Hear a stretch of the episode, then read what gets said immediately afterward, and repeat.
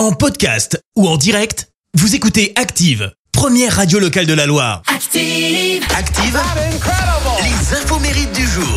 Soyez les bienvenus, en ce jeudi 9 mars, nous fêtons les Françoises. Côté anniversaire, vous êtes né, si c'est le vôtre aujourd'hui, le même jour que le footballeur lyonnais Yuri Djurkaev, 55 ans. Il est devenu champion du monde en 98 et champion d'Europe en 2000 avec les Bleus. Désormais installé aux États-Unis, il a créé sa fondation pour aider les jeunes qui n'ont pas moyen, les moyens de, de jouer au foot. Parce qu'il faut savoir qu'aux États-Unis, la cotisation c'est environ 1500 dollars. hein. ça fait 1030 euros. Alors qu'en France, à comparaison, euh, c'est une centaine d'euros. C'est également l'anniversaire du mari de Chantal Goya, Marie qui lui a écrit ce titre. Un lapin.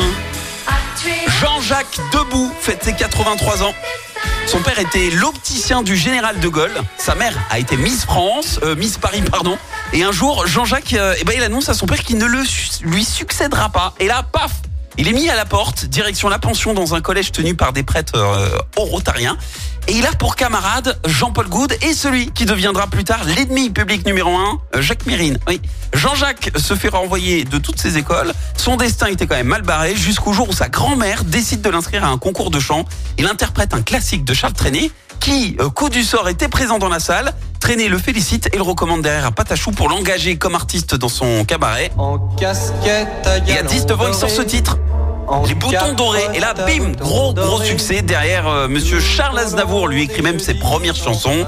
Et puis à son tour, Pour moi la vie va commencer. Jean-Jacques Debout compose et écrit des chansons à succès pour d'autres artistes. Dont ce titre qui date, hein, mais on l'adore, pour Johnny Hallyday, euh, pour qui il a fait d'ailleurs les premières parties, c'était en 63. Happy birthday Gigi. La citation du jour. Ce matin, je vous ai choisi la citation de l'écrivain et journaliste français Roland Dorgelès. Écoutez, l'expérience ressemble au cure-dent. Personne ne veut s'en servir après vous.